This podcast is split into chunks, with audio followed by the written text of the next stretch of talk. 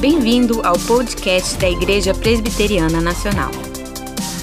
A mesma mensagem de um novo jeito.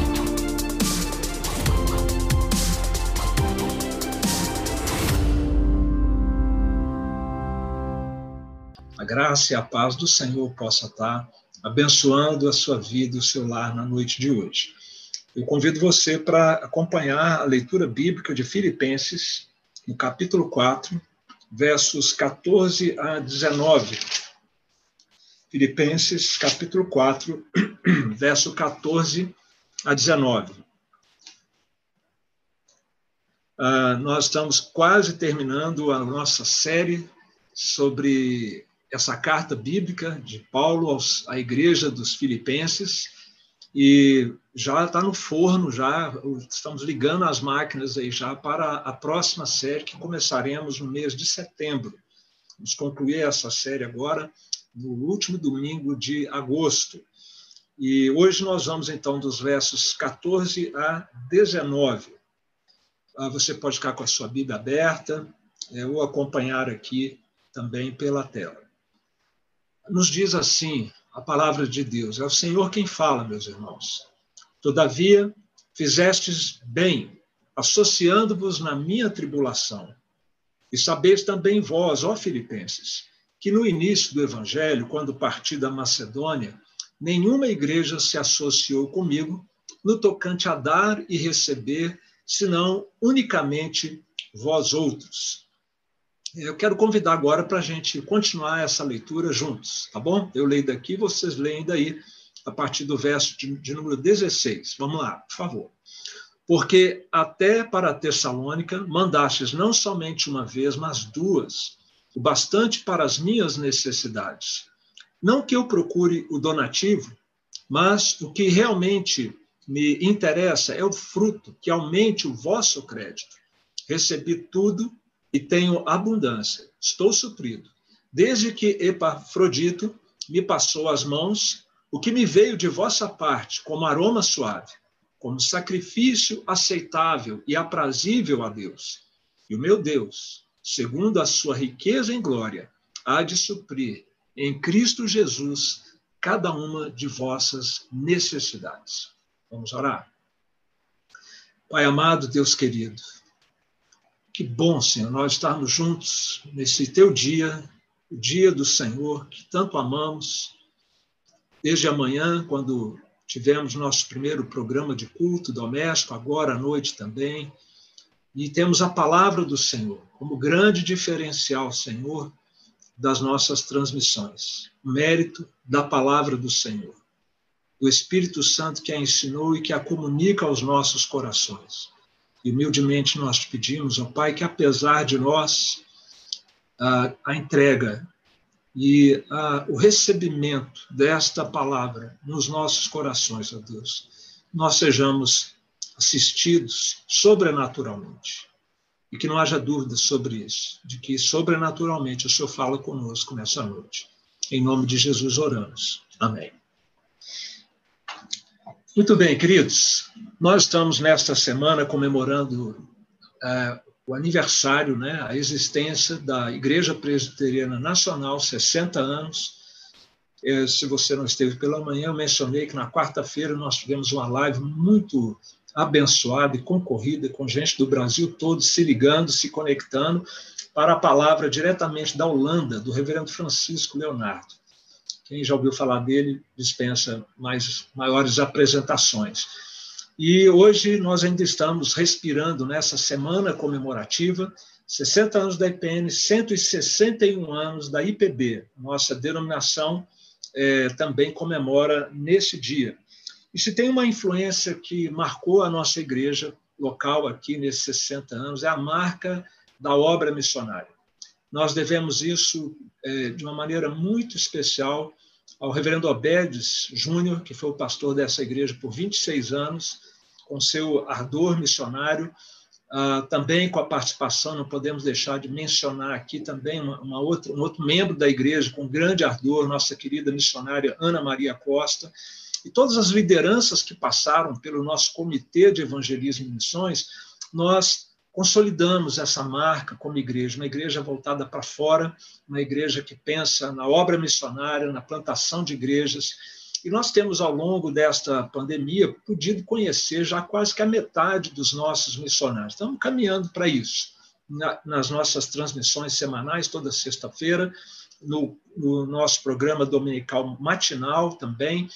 E na sexta-feira passada, nós tivemos o privilégio de entrevistar um casal muito querido, os missionários Ronaldo e Joseane. Se eles estiverem aqui conosco, até gostaria que eles se identificassem aí no chat, como estando presentes. O, o casal, eles são missionários é, da nossa igreja, e ele contou para a gente, eles estão lá no sertão do Rio Grande do Norte. Eles estavam na casa deles, lá no sertão, no meio do nada, no escuro ali, na varanda da casa dele, ele estava orando, com o coração apertado, e ele pedia, falava com Deus, Deus, só nos trouxe para cá, esse lugar tão ermo, tão, tão difícil, tão árduo. Nós precisamos de apoio, Senhor, para fazer essa obra. E eles estavam com dificuldades, inclusive, de sustento pessoal da família deles. E ele disse que naquela hora Deus falou com ele assim: calma, que eu estou cuidando disso. Passou pouco tempo, ele veio a Brasília, foi levado ao nosso comitê de evangelismo e missões para acompanhar um dos nossos missionários, e ali ele falou do projeto que eles tinham lá para o sertão, de pregar a palavra de Deus, de assistir a, a população necessitada nessa área do Rio Grande do Norte. O nosso comitê se interessou e pouco tempo depois eles foram adotados como missionários da igreja uh, e nós assumimos uma responsabilidade espiritual sobre eles e também financeira. Isso faz três anos aproximadamente. Quando ele estava contando isso, que aconteceu dessa ligação dele com a gente, ele não conseguiu, assim, foi muito espontâneo, ele começou a chorar. Um homem, um homem grande, é, é, assim, começou a chorar ali. E a esposa dele do lado, emocionada também, e ele disse que estava emocionado porque, ao contar essa experiência, ele lembrava daquela conversa que ele teve lá atrás, e como Deus foi providencial através da nossa igreja para abençoar a vida desse casal. Por que, que eu estou contando isso, meus irmãos? Porque o texto bíblico de hoje fala de uma experiência muito parecida, só que do apóstolo Paulo, não com a IPN, mas com a IPF, aliás, a IPF não, né? Com a igreja cristã lá de Filipenses, ou de Filipos, né? Os crentes filipenses. Ah, uma experiência muito parecida, que está registrada de Paulo no comecinho da carta aos Filipenses, capítulo 1, versículos 3 a 5, Paulo diz assim: Dou graças ao meu Deus por tudo que recordo de vós, fazendo sempre com alegria súplicas por todos vós, em todas as minhas orações, pela vossa cooperação no evangelho, desde o primeiro dia até agora. E esse primeiro dia que Paulo faz menção e até agora é um intervalo de tempo de 10 anos ele podia, ele podia continuar contando com apoio, eh, carinho, orações, inclusive financeiro, por parte da igreja, da igreja de Filipos. Foi brincadeira isso aqui, gente. Ah, bom, se o Ronaldo e a Josiane estiverem aqui, mando um abraço para ele. Eles não são presbiterianos, eles são batistas. E a nossa igreja tem esse compromisso, uma visão de reino. Se é para Cristo, nós estamos juntos. Tudo para Cristo, tudo pelo reino. E nós temos várias parcerias no nosso comitê que não são é, presbiterianas, embora a maioria seja como é esperado que, que seja, não é verdade? Então, meus queridos, nós estamos cooperando com o Evangelho. Eu, você, toda a igreja, cada família, cada membro da igreja, o nosso comitê, se nós nos importamos com a obra missionária, com o reino de Deus, nós estamos cooperando. Se nós contribuímos, nós estamos co cooperando. Se nós oramos pelo avanço do reino de Deus, se nós telefonamos para alguém conhecido nosso para compartilhar a palavra de Deus, se convidamos para vir assistir uma live ou um programa como esse, que mais tiver ao nosso alcance, se, se nos empenhamos para que a palavra de Deus seja semeada, para que haja frutos dessa palavra semeada. Então, nós estamos entendendo o princípio espiritual que esta passagem bíblica tem a nos relembrar no dia de hoje, nesta noite. Que o cristão tem o dever de participar do avanço do reino de Deus. E, embora seja nosso dever, enquanto o reino de Deus vai, vai avançando, enquanto Jesus vai sendo exaltado, nós vamos sendo abençoados O texto bíblico fala de bênçãos que nós recebemos quando nós temos esse tipo de interesse, de engajamento, de participação no avanço do reino de Deus. E eu quero compartilhar então com vocês as bênçãos deste envolvimento com a obra do Senhor. E a primeira delas, que Paulo é, enuncia aqui nessa passagem bíblica, e na verdade é o Espírito Santo nos ensinando e falando ao seu coração e ao meu nessa noite, é que quando nós assim nos envolvemos, nós recebemos crédito diante de Deus, pela cooperação no reino de Deus. Paulo usa é, explicitamente esta palavra, crédito. E nós vamos entender o que, que é isso aqui. A carta de Filipenses está para terminar. E Paulo deixa, então, para o final, depois de ter mencionado lá naquela primeira passagem que eu li do primeiro capítulo, a, a cooperação deles, ele, ele, ele mencionou de maneira mais geral, agora ele de uma maneira específica. Ele vem agradecer a, a este envolvimento, esta cooperação na forma de donativos para o apóstolo Paulo.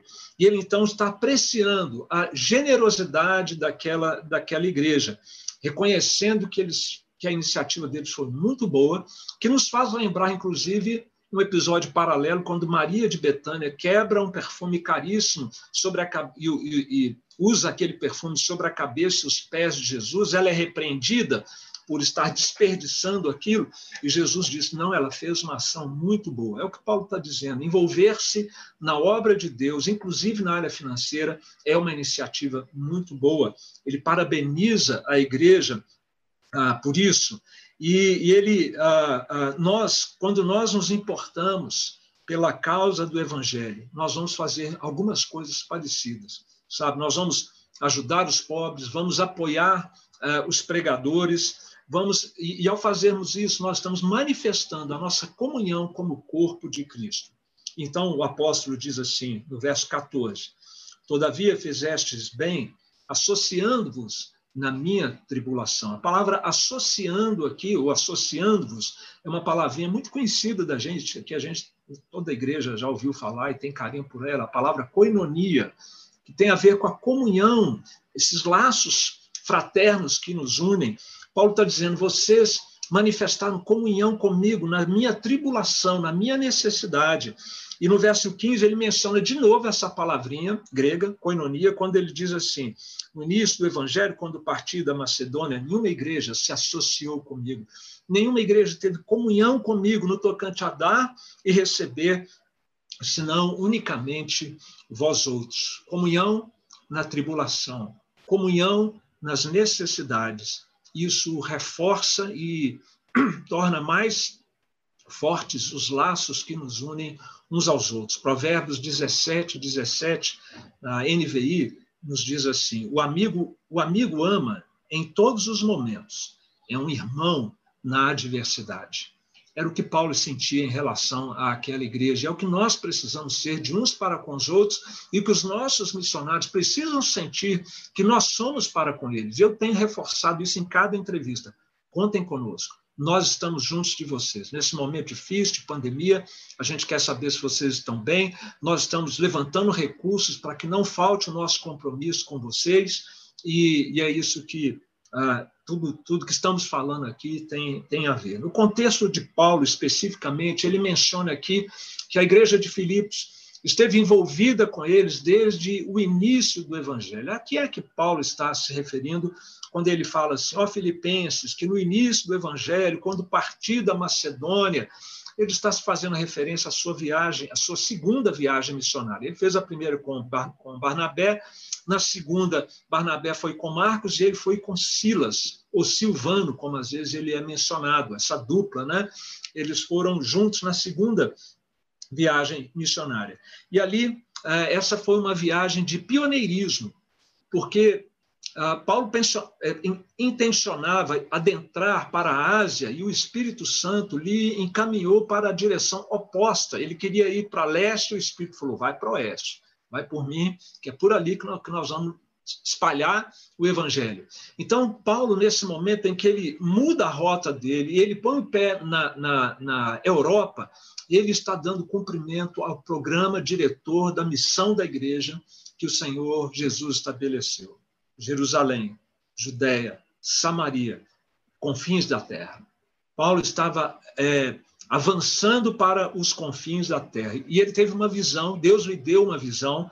Depois que ele teve esta visão, Lucas diz em Atos 16, 10, assim que Paulo teve a visão, imediatamente procuramos partir para aquele destino, concluindo que Deus nos havia chamado para lhes anunciar o evangelho. E aí, sabe qual é a primeira cidade que eles pisam na Europa e pregam o evangelho? Filipos.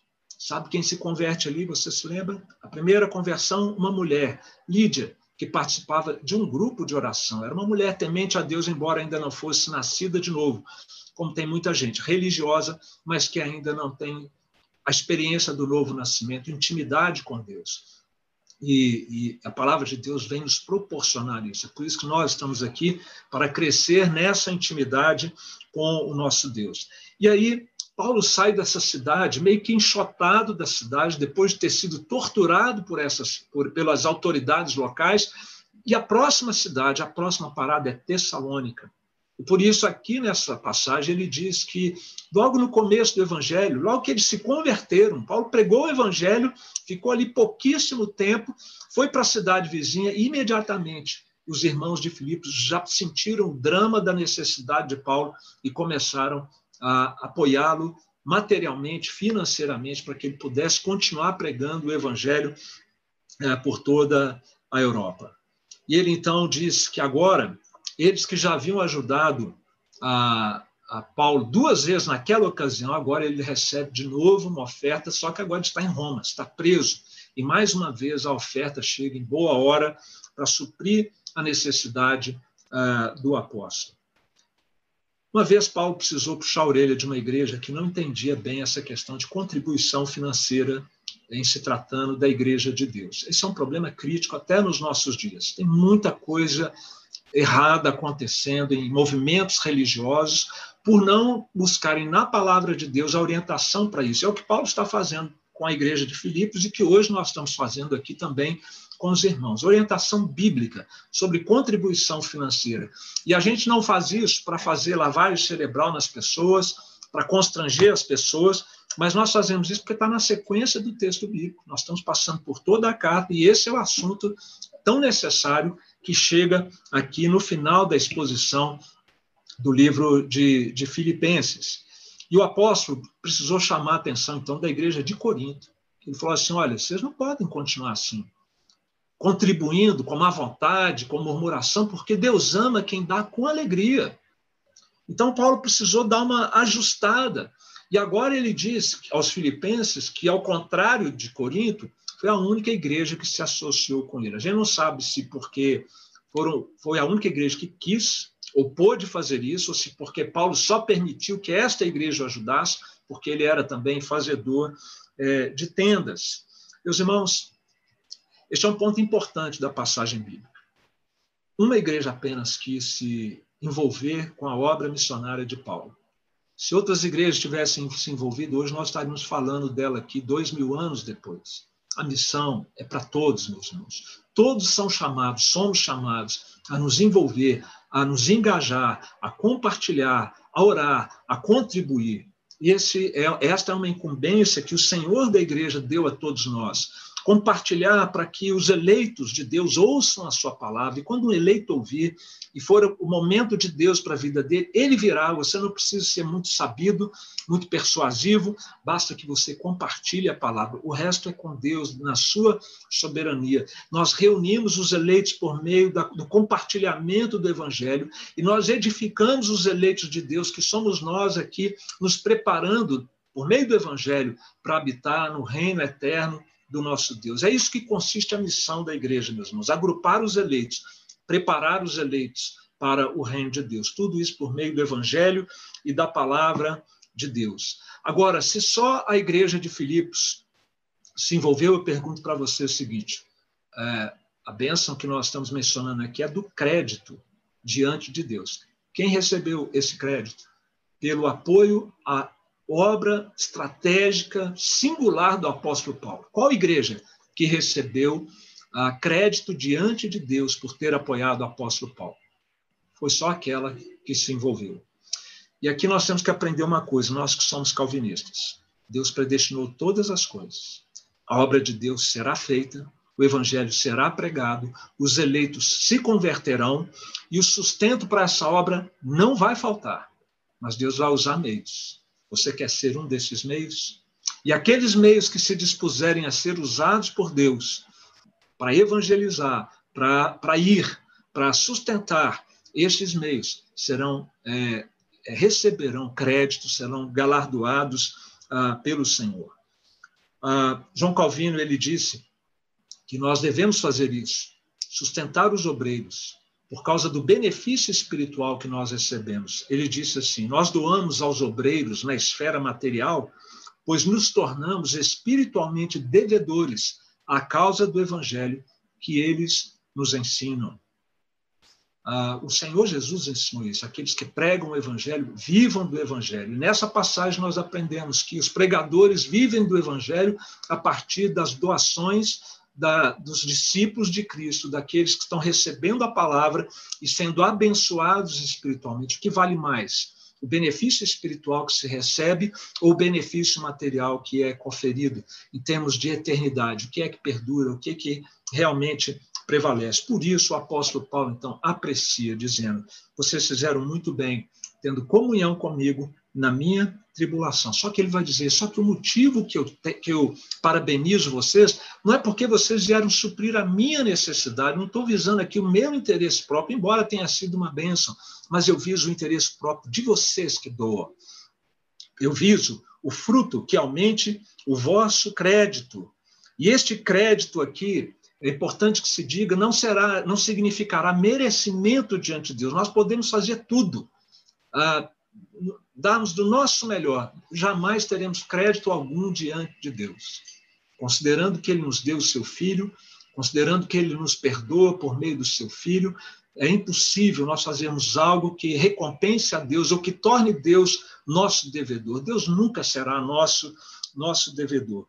Mas este fruto, ele é real, ele existe. E o grande exegeta, William Hendrickson, ele esclarece um pouquinho melhor o que é esse fruto. Olha só, um donativo dado de maneira correta ao reino de Deus sempre enriquece o doador.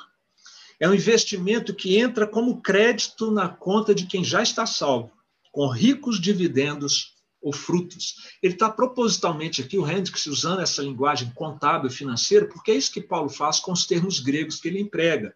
E agora, Hendricks vai aqui ilustrar alguns frutos que ele entende, ou alguns créditos que ele entende que eu e você recebemos quando doamos para o reino de Deus, quando investimos nos necessitados também. Primeiro fruto, uma boa consciência. Segundo, enriquece a nossa comunhão com os irmãos a quem nós apoiamos aumenta a visão do reino, da igreja de Deus, faz crescer a alegria e o amor no coração, eleva a glória de Deus e é certeza de louvor no dia do juízo final que você vai receber. Sobre este fruto e este crédito que nós recebemos do Senhor, Provérbios também diz assim: quem se compadece do pobre, ao Senhor empresta, e este lhe paga o seu benefício. Daqui vem aquela expressão popular: Deus lhe pague, é bíblica, uh, embora não seja dívida de Deus para conosco. E Efésios também, Paulo diz: sirvam de boa vontade como ao Senhor, certos de que cada um, se fizer alguma coisa boa, receberá isso outra vez do Senhor. Crédito diante de Deus pela cooperação no reino. É o que ganha quem se conscientiza do que é o reino de Deus que se conscientiza da sua incumbência e da sua participação devida nesta obra que Deus está fazendo. E faz isso não apenas com recursos financeiros, mas também com recursos financeiros. Vai junto o coração, vai junto a vida e vai o bolso também ah, no investimento na obra de Deus. Meus irmãos, esse assunto não é novo para você, que é um presbiteriano bem doutrinado, mas está aqui na palavra de Deus, nós estamos lembrando a você disso Dinheiro é um assunto espiritual e a gente trata desse assunto com base na consciência cristã e não na pressão de liderança de igreja. Você nunca viu nessa igreja pressão sendo exercida sobre você. Eu fico pensando o que está acontecendo agora com esses movimentos religiosos que sempre viveram de pressionar ah, os fiéis e me perdoe a palavra, extorquir financeiramente deles com base em falsas promessas, em falsos ensinos. Eu fico imaginando como devem estar passando aperto nessa hora em que não podem se reunir e exercer essa pressão. E maravilhosamente eu posso testemunhar para os irmãos, conversando com os meus colegas pastores presbiterianos de diversas igrejas, que o que nós temos visto nas igrejas presbiterianas, que não apelam, mas que ensinam e contam com a consciência do crente nessa área financeira, é que não tem havido é, grandes a perdas financeiras na arrecadação das igrejas. Alguns dizem, inclusive, que tem aumentado. E isso é um, é um testemunho que nós podemos dar também na IPN. Nunca recebemos tantas ofertas para o Maná Fraterno em um único ano como estamos recebendo. Isso possibilitou que só da pandemia para cá nós pudéssemos doar 1.500 cestas no Distrito Federal e no Piauí. Eu me refiro aqui ao Maná Fraterno e também a, a, aquilo que nós estamos fazendo com cestas lá no sul do Piauí, na, na nossa ponte social. Também nunca recebemos, num único ano, em poucos meses, o que o Comitê de Evangelismo e Missões tem recebido para apoiar os missionários que estão tendo perdas é, financeiras por causa da desvalorização da nossa moeda frente à moeda, à moeda estrangeira. Meus queridos, você já tem estado conscientizado de que, do que é a obra de Deus, agrupar os eleitos, edificar os eleitos, e que você tem um papel é, in, é, intransferível nesta obra de Deus. Eu pergunto também se você, além da consciência, se você está obedecendo com alegria no coração a, esta, a este mandato, a esta missão que Deus lhe incumbiu. E eu pergunto também, confere aí, por favor, o saldo da sua conta. Mas eu me refiro ao saldo da sua conta espiritual, pela maneira como você tem se engajado e se envolvido no reino de Deus. Vamos uma segunda bênção, meus irmãos, em relação ao nosso envolvimento com o reino de Deus. É a bênção do prazer divino pela generosidade cristã. Ah, mas parece, é uma bênção, parece que é uma bênção para Deus e não para nós. Olha, se nós nos envolvemos na obra de Deus, nós teremos o privilégio de saber que nós estamos agradando o coração de Deus. Isso é muito bom para nós, sabe por quê? Até outro dia nós éramos inimigos de Deus. E era uma inimizade mútua, da parte de Deus para conosco e da parte nossa para com Deus. Claro que por iniciativa nossa, não a de Deus. E antes você que vivia em inimizade mútua com Deus, agora você tem meios de agradar o seu Deus. E esta é uma das maneiras que o apóstolo Paulo está ensinando. É, no século XIX, havia um jogador de cricket na Inglaterra, muito famoso, jogou pela seleção nacional, e ele era de uma família riquíssima e resolveu ser um missionário. O nome dele era é, Charles Thomas Stud, tá? ou Stud. E esse é, é, crente, ele foi considerado um dos sete de Cambridge, porque sete homens, servos de Deus ali em Cambridge, atenderam ao desafio de Hudson Taylor e foram trabalhar como missionários na China. E Stud, ele, o Stud, ele doou a sua vida toda à obra de Deus. E ele doou, inclusive, a herança que, da família riquíssima dele, porque quando ele recebeu, ele doou isso para a, a obra de Deus. E sabe o que Charles Stud disse certa vez? Se Jesus Cristo é Deus e morreu por mim, então, nenhum sacrifício que eu fizer será grande demais para ele. Olha como a mentalidade de Charles Studi era similar à mentalidade dos filipenses. Doaram uma vez para Paulo, quando ele saiu de Filipenses e foi para Tessalônica. Doaram duas vezes, quando perceberam que ainda havia necessidade. Isso está no versículo 16 aí, se você estiver com a Bíblia aberta. Houve uma terceira doação que eles fizeram para Paulo, que a gente tem um registro dela, que foi para quando Paulo estava em Corinto. Isso está lá registrado em 2 Coríntios 11, 8 e 9. E agora uma quarta doação. Essas quatro nós temos registro, fora outras que podem ter acontecido. Agora, Paulo no cárcere, cheio de necessidades, é, numa situação é, crítica que ele estava vivendo ali, e ele diz: Eu recebi o bastante, eu recebi com abundância, eu estou suprido, eu fui abençoado pela generosidade de vocês. Só que essa oferta feita generosamente para Paulo, o texto bíblico diz, desta noite, que repercutiu em outro lugar, diante de outra pessoa.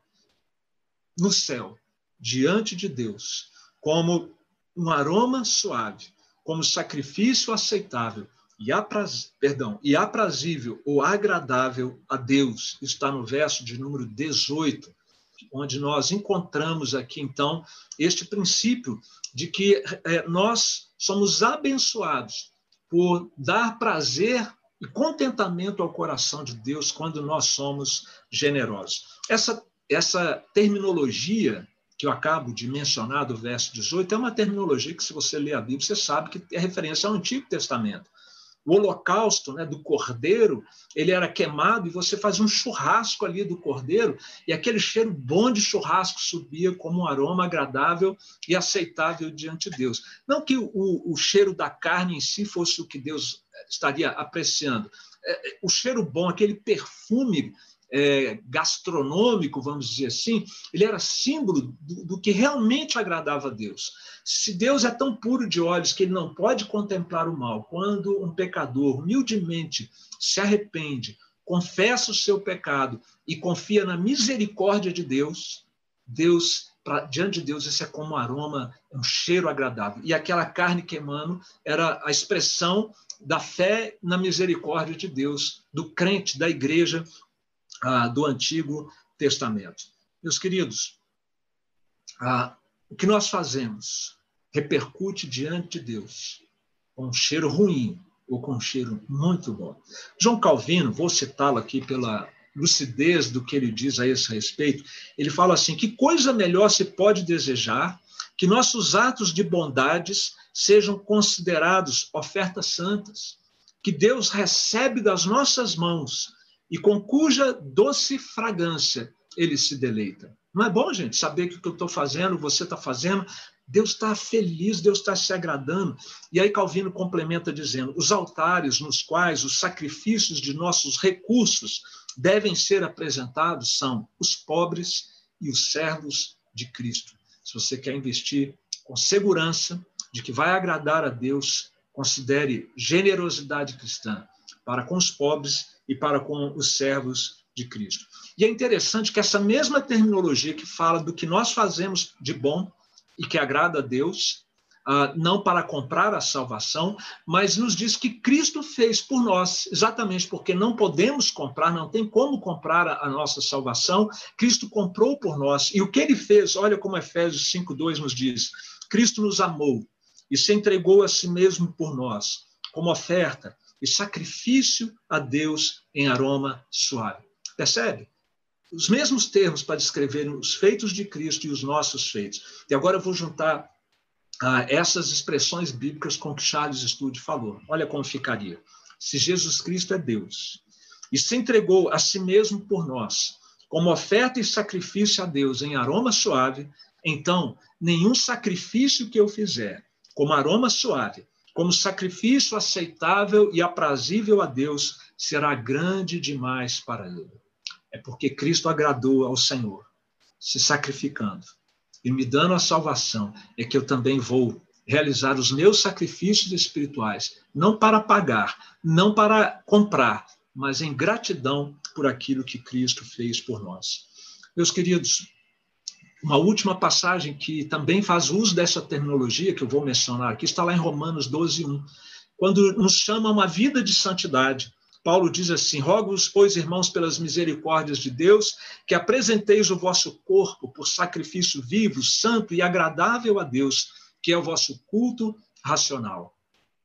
Somos chamados, então, usando a mesma terminologia, a colocar a nossa vida como um todo é, em sacrifício agradável a Deus. E agora, quando você combina essas passagens todas, a gente aprende que, ah, embora nós sejamos chamados a uma vida de santidade em todas as áreas, a vida financeira nossa, e como nós usamos os nossos recursos, inclusive em relação aos necessitados e ao reino de Deus, faz parte desse apresentar-se a Deus como um sacrifício, faz parte da busca por contentamento e alegria ao coração de Deus. Prazer divino com a nossa generosidade, é o que ganha quem se conscientiza de que há uma obra em andamento e que nós somos chamados a nos envolver nessa obra. E mais do que conscientizas, faz algo a respeito. Se doa, doa seu tempo, doa sua vida, doa seus recursos financeiros.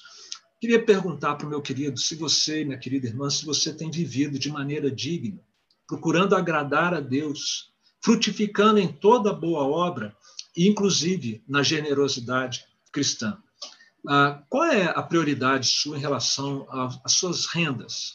Sua prioridade é agradar você mesmo e a Deus de jeito nenhum, ou se der.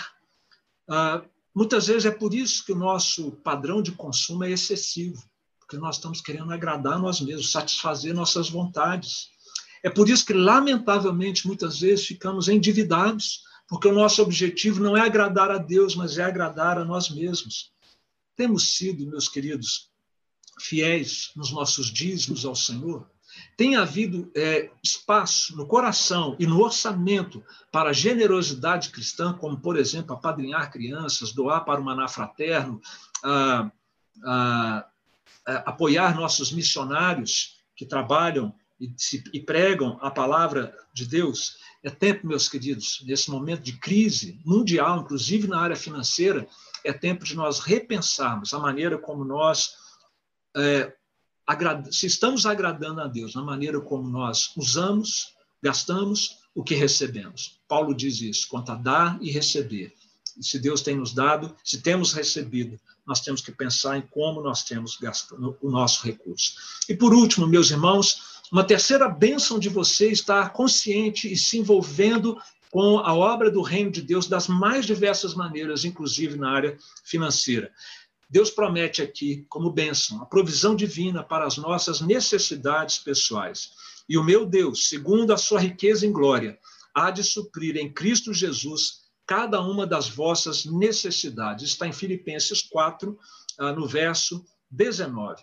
Paulo, depois de falar em dar, donativo, receber, abundância, crédito, necessidades, pobreza, como ele menciona no verso 11, Agora ele vai falar de riqueza, e é uma riqueza especial, a riqueza de Deus.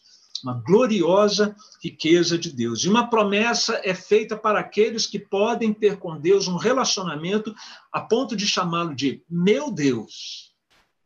Deus não fará isso que está dito aqui indistintamente por toda a humanidade. Ele fará isso por aqueles que o chamam de meu Deus.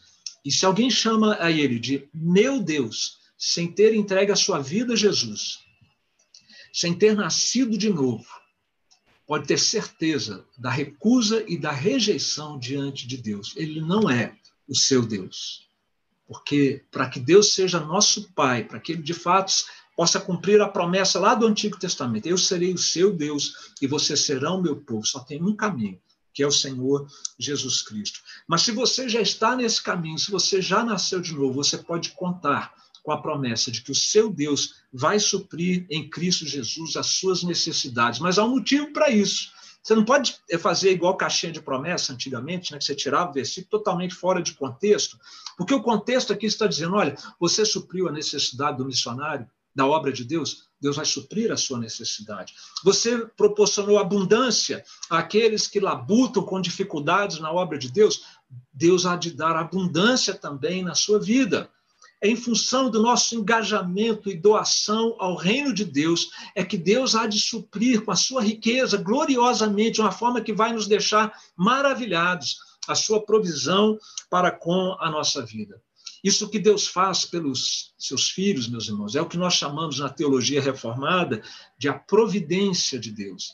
Só que não é a providência geral para a humanidade toda, que ele manda sol e chuva para todos indistintamente é aquilo que nós chamamos de a providência especialíssima de Deus para com seus filhos, para com a sua igreja. A confissão de fé no capítulo da providência diz assim, brevemente, sucintamente: a providência de Deus se estende a todos os crentes. De um modo muito especial, ele cuida da igreja e tudo dispõe para o bem dela. Você é capaz de crer nisso? Você é capaz de confiar nisso?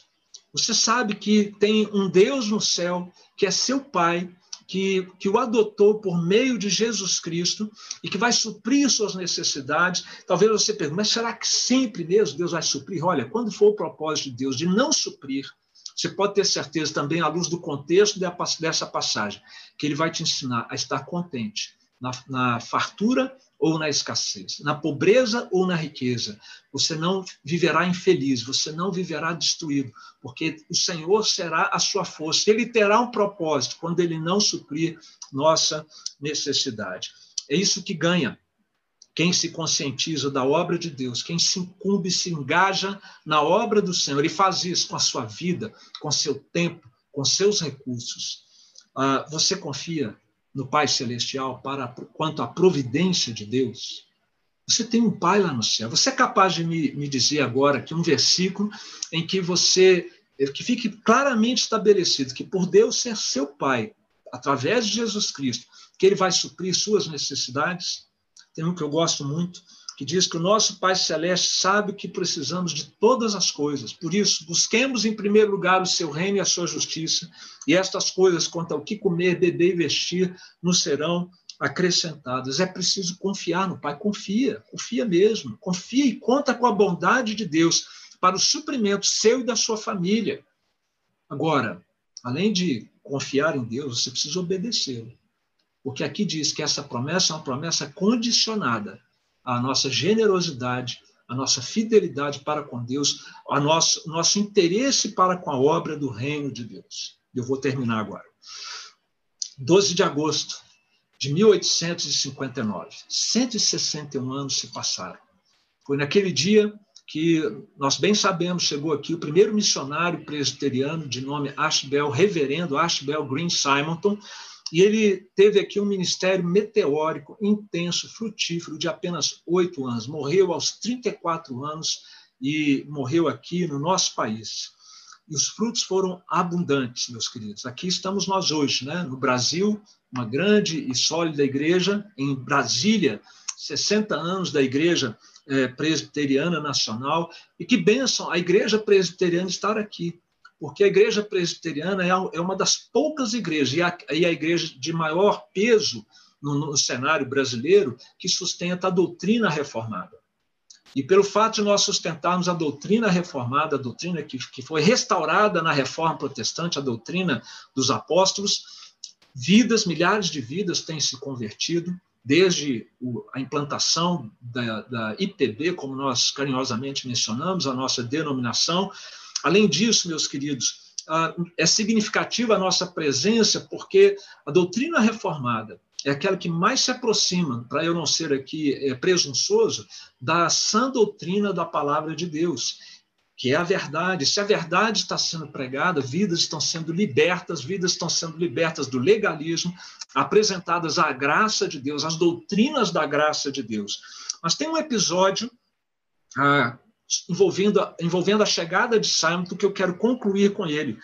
Nesse, no dia 19 de outubro de 1857, Simonton registrou no seu diário, quando ele ainda não tinha chegado, seu dilema se vinha para o Brasil, se ia para outro lugar, ele registrou que a mãe dele disse para ele.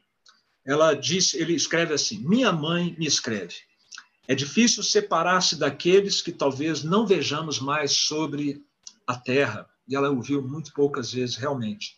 Mas quando penso no valor das almas imortais que estão se perdendo pela falta do verdadeiro evangelho, o conhecimento do bendito Salvador, considero um privilégio ter alguém que queira sacrificar tanto e devotar tudo ao serviço do Mestre. Recomendo você, meu filho, com orações e lágrimas ao Senhor que faz tudo bem. Quando Simon era pequenininho, seus pais o levaram à igreja e disseram assim: Deus, nós consagramos o nosso filho caçula, de nove, para a tua obra. Marta e William, William fizeram isso, entregando seu filho para a pregação do evangelho em terras estrangeiras. Esse chamado não é só para William, Marta, Simon, Paulo, os filipenses, é para mim, é para você, é para todos nós, se nós somos discípulos de Cristo cristão tem o dever de participar do avanço do reino de Deus e será abençoado por isso. Embora Deus não tivesse nenhuma obrigação de fazer isso, teremos crédito diante de Deus com muitas bênçãos, receberemos a, a, a, consciência de estarmos trazendo prazer ao coração de Deus, alegria ao nosso Deus e teremos a provisão divina para as nossas necessidades. Que Deus o abençoe, que você, com essa mensagem, uh, repense cada um de nós a nossa visão do reino e a nossa própria administração financeira dos nossos recursos. Este podcast foi produzido por Missão Digital. A mesma mensagem de um novo jeito.